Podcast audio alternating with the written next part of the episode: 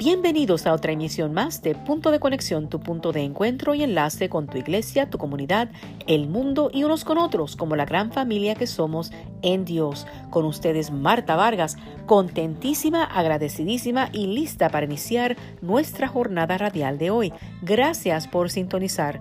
Unidos en oración con nuestras seis estaciones de Radio María.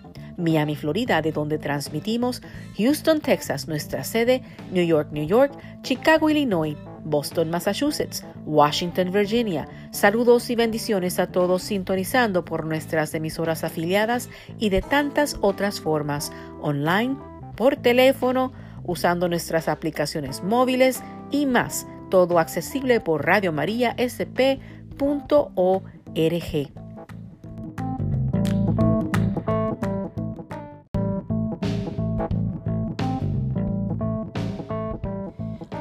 Hoy es jueves 28 de mayo del 2020.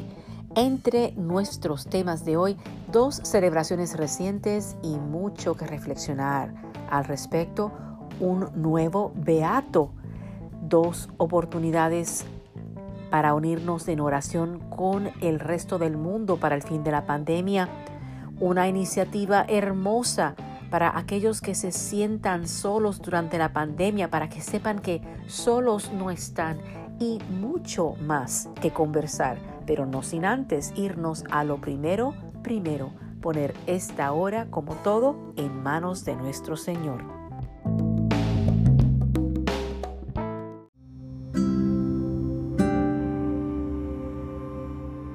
En el nombre del Padre, del Hijo y del Espíritu Santo. Amén. Gracias Señor por tu amor y por este nuevo día y las infinitas posibilidades que nos ofrece. Gracias por Radio María y por la oportunidad de conectarnos unos con otros a través de estas benditas ondas radiales. Esta es tu hora, Señor. Envía tu Espíritu Santo, llena nuestros corazones y mentes, guía nuestra conversación para que sea de agrado a tus oídos y de bendición a todos quienes escuchen y participen. Bendice a toda la familia de Radio María, aquí y alrededor del mundo. Oyentes, equipo, benefactores y todos nuestros seres queridos, al igual que todos aquellos que nos han estado encomendando sus oraciones para que intercedamos por ellos. Tú conoces a todos y a toda necesidad, todo anhelo en cada corazón. Te seguimos pidiendo por la cura del coronavirus, paso acelerado a los descubrimientos y avances que logren nivelar la curva, contener el contagio, sanar a los enfermos, prevenir que otros se contagien. Y oramos por todas las víctimas de estas y otras enfermedades y por sus familias. Te pedimos, Señor, por las diócesis en donde se está regresando a celebrar la misa públicamente y por todos los lugares que están reabriendo, que se mantenga ese compás, que se mantenga esos avances, Señor, y que la gente continúe manteniéndose con las precauciones necesarias, velando unos por otros. Envía tu Espíritu Santo para renovarnos y transformarnos, sanarnos y restaurarnos. Abre puertas, construye puentes de unión, entendimiento, compasión, misericordia, perdón, reconciliación, restauración. Danos la gracia para proclamar tu grandeza en palabras y acciones, haciendo nuestra parte como tus manos y pies, construyendo un mundo de esperanza, una civilización de amor, contigo y nuestra Madre Santísima, la Virgen María, para nuestro gozo y para tu gloria. Amén. San Juan Pablo II, Santa María, San José y todos los ángeles y santos rueguen por nosotros.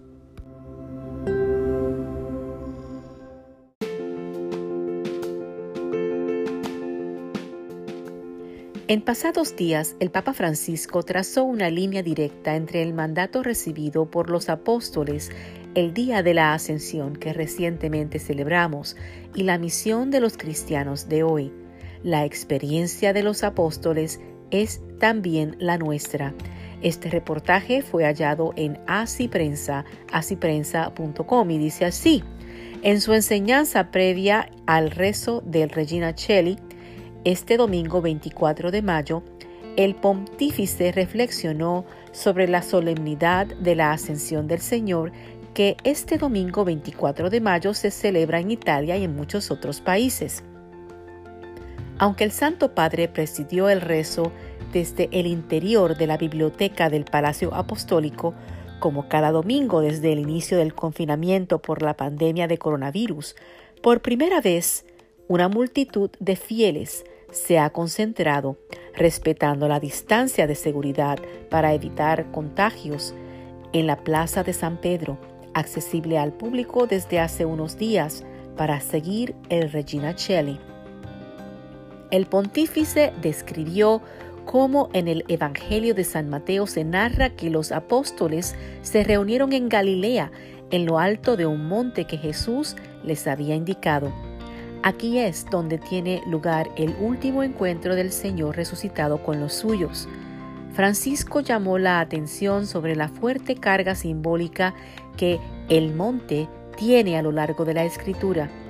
Sobre un monte Jesús proclamó las bienaventuranzas, sobre un monte se retiraba a rezar, acogía a las multitudes y curaba a los enfermos. Sin embargo, en esta ocasión, sobre el monte ya no está el Maestro que actúa, enseña y cura, sino aquel resucitado que pide a los discípulos que actúen y anuncien, confiándoles el mandato de continuar su obra. Les encarga llevar la misión a todas las gentes, les dice, id al mundo entero y haced discípulos a todos los pueblos, bautizándolos en el nombre del Padre, del Hijo y del Espíritu Santo, enseñándoles a observar todo lo que os he enseñado. El Papa explicó el sentido de estas palabras. El contenido de la misión confiada a los apóstoles es este, anunciar, bautizar, enseñar y caminar por las huellas del Maestro, es decir, el Evangelio. Este mensaje de salvación implica, en primer lugar, el deber del testimonio sin el cual no se puede anunciar, al cual también nosotros, discípulos de hoy, estamos llamados para dar razón de nuestra fe. Ante una misión así de comprometida y pensando en nuestras debilidades, nos sentimos incapaces, al igual que se sintieron los mismos apóstoles. Ante ese sentimiento, el Papa subraya que no hay que desanimarse e invita a recordar las palabras que Jesús les dirigió a los apóstoles antes de ascender al cielo. Estaré con vosotros todos los días hasta el fin del mundo. Esta promesa, aseguró el Santo Padre, garantiza la presencia constante y consoladora de Jesús entre nosotros. Ahora bien, ¿De qué manera se realiza esta presencia? Mediante su espíritu que lleva a la iglesia a caminar en la historia como compañero de camino de toda persona. Ese espíritu enviado por Cristo y por el Padre permite la remisión de los pecados y santifica a todos aquellos que penitentes se abren con confianza a su don. Con la promesa de permanecer con nosotros hasta el fin de los tiempos, Jesús inaugura el estilo de su presencia en el mundo como resucitado, una presencia que se revela en la palabra, en los sacramentos, en la acción constante e interior del Espíritu Santo. Por ello, la fiesta de la ascensión nos dice que Jesús, aunque subió al cielo para sentarse glorioso a la derecha del Padre, está todavía y por siempre entre nosotros, de aquí deriva nuestra fuerza, nuestra perseverancia y nuestra alegría. Cristo sí sustrae a nuestros ojos físicos y nos abre a otra mirada, la mirada de la fe, del más allá de lo aparente y de lo transitorio. Nos pide que aprendamos a ver la realidad que nos rodea a la luz de su presencia como resucitado. De esta manera, también cualquier persona que encontremos será vista, escuchada y amada de una manera diferente, porque Cristo eleva su dignidad y se hace modelo a seguir. Hermosas palabras del Papa Francisco.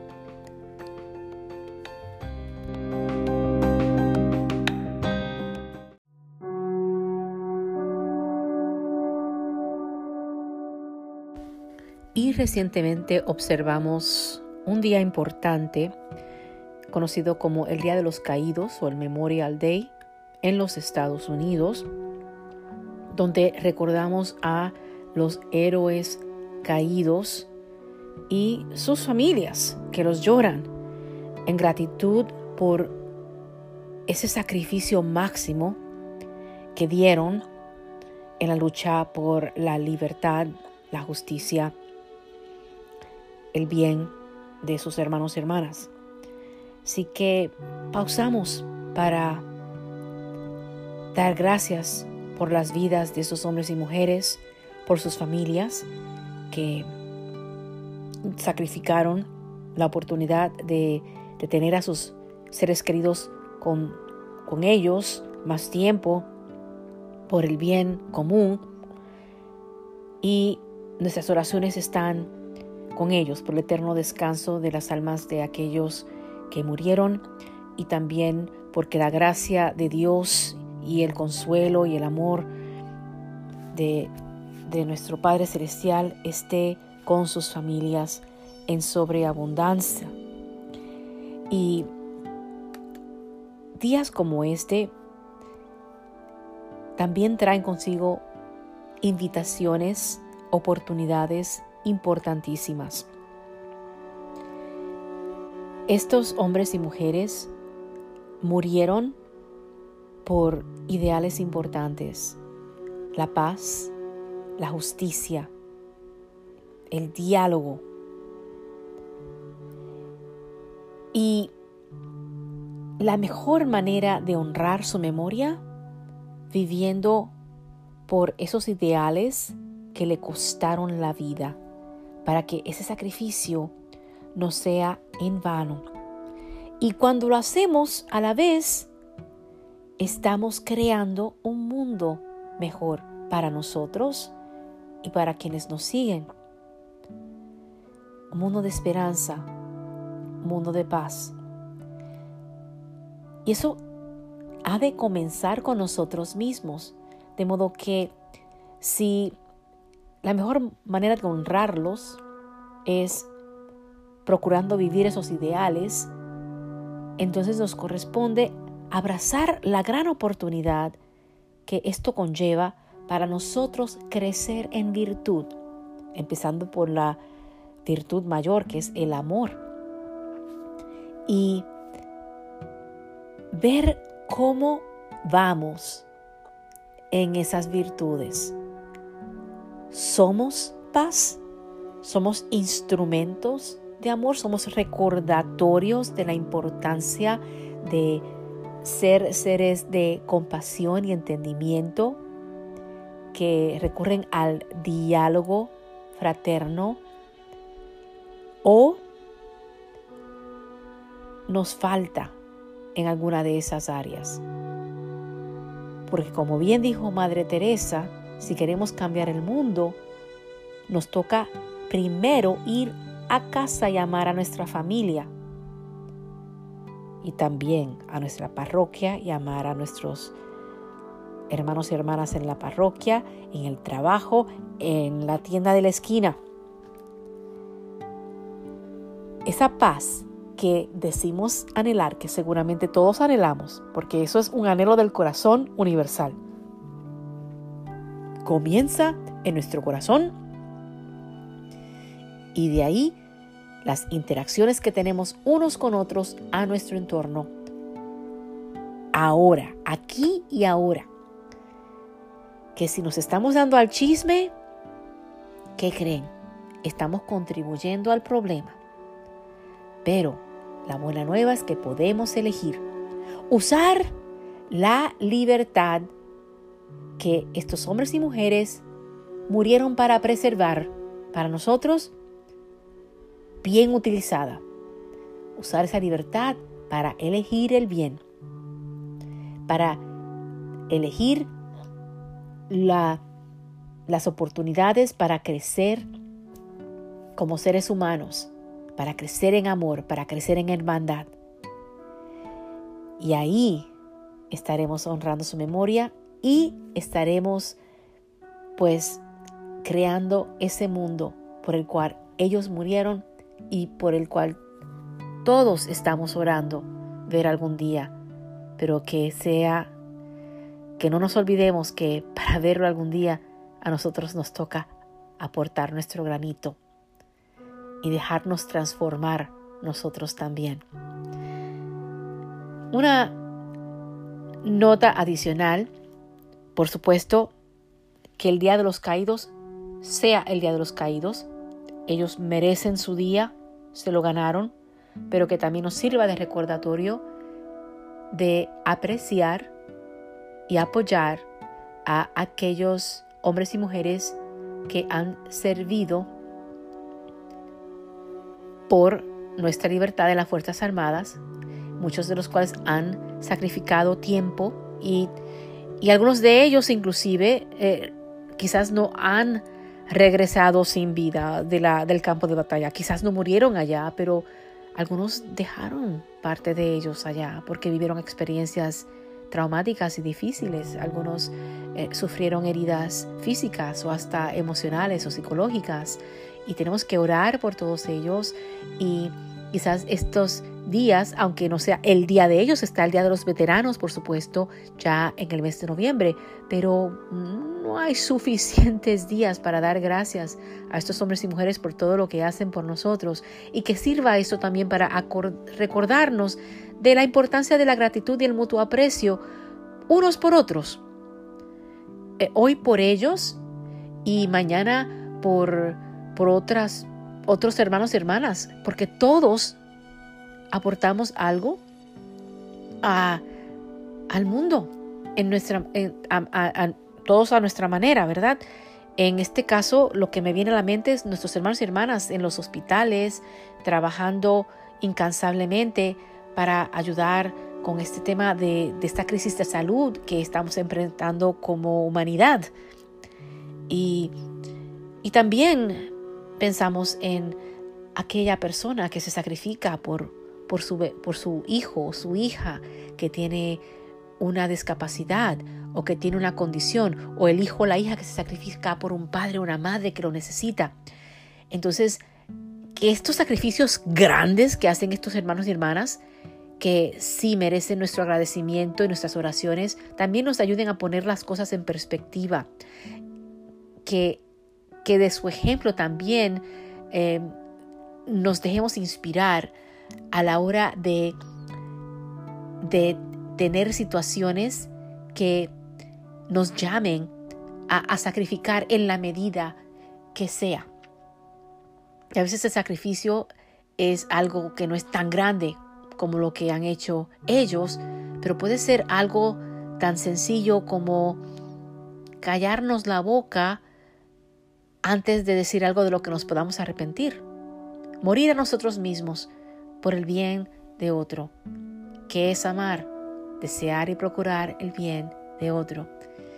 Y así estaremos construyendo, granito a granito, corazón a corazón, empezando con el nuestro, ese mundo de paz por el cual ellos sacrificaron y por el que nosotros estamos orando, porque es el anhelo de todo corazón.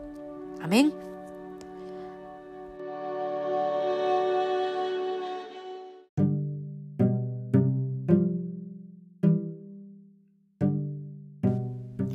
Y a medida que crecemos en virtud, particularmente el amor, la más gran virtud, asistidos por estas oportunidades que estas celebraciones nos brindan para reflexionar y crecer en virtud, en fe, en caridad, en amor. ¿Qué creen? Nos acercamos un poquito más a el gran llamado que nos hace Dios a todos, el llamado universal a la santidad. Y hablando de santidad, tenemos un nuevo beato. El Papa Francisco ha reconocido el milagro que faltaba para que el padre Michael McGivney avanzara en su proceso hacia la beatificación. El padre McGivney fundó los Caballeros de Colón, una maravillosa organización que ha hecho tanto bien y continúa haciéndolo. Y hay un dato interesante sobre el padre McGivney. Murió durante una pandemia causada por un coronavirus, nos reporta así prensa. El padre McGivney fundó los Caballeros de Colón en 1882 la organización laical de servicio más grande del mundo, que actualmente tiene más de 2 millones de miembros en todo el mundo y dona millones de dólares a distintas obras de caridad en la iglesia.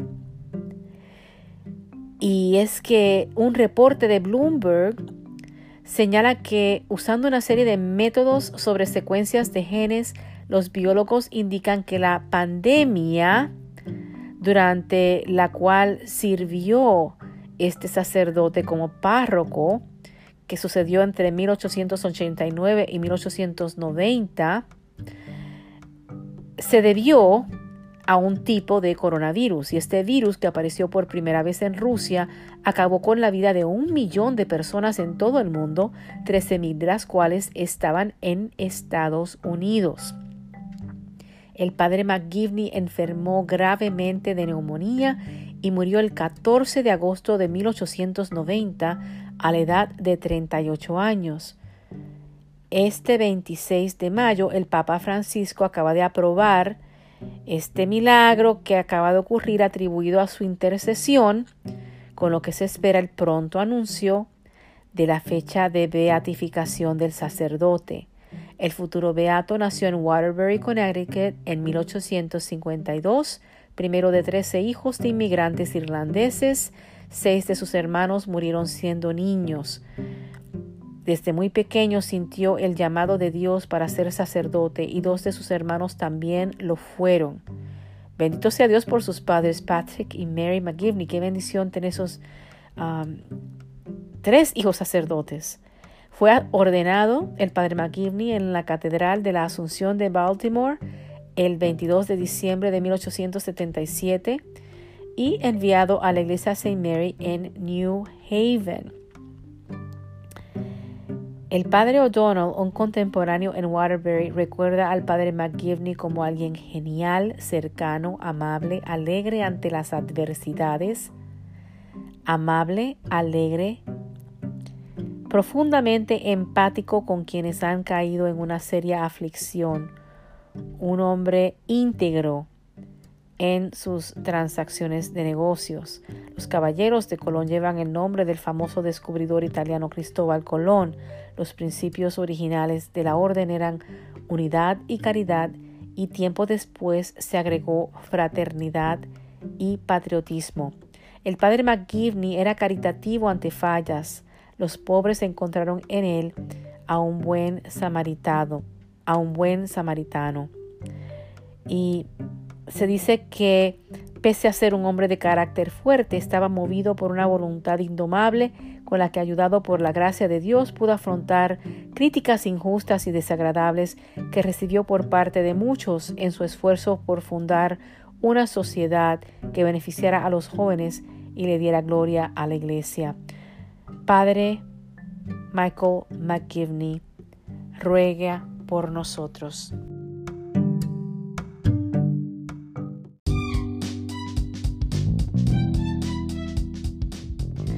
Con esto concluimos el primer segmento. Regresaremos después de la pausa si estás sintonizado o sintonizada en vivo por Radio María. Y si estás agarrando el podcast, entonces nos reconectaremos cuando escuches la segunda parte del episodio en nuestra página de podcast.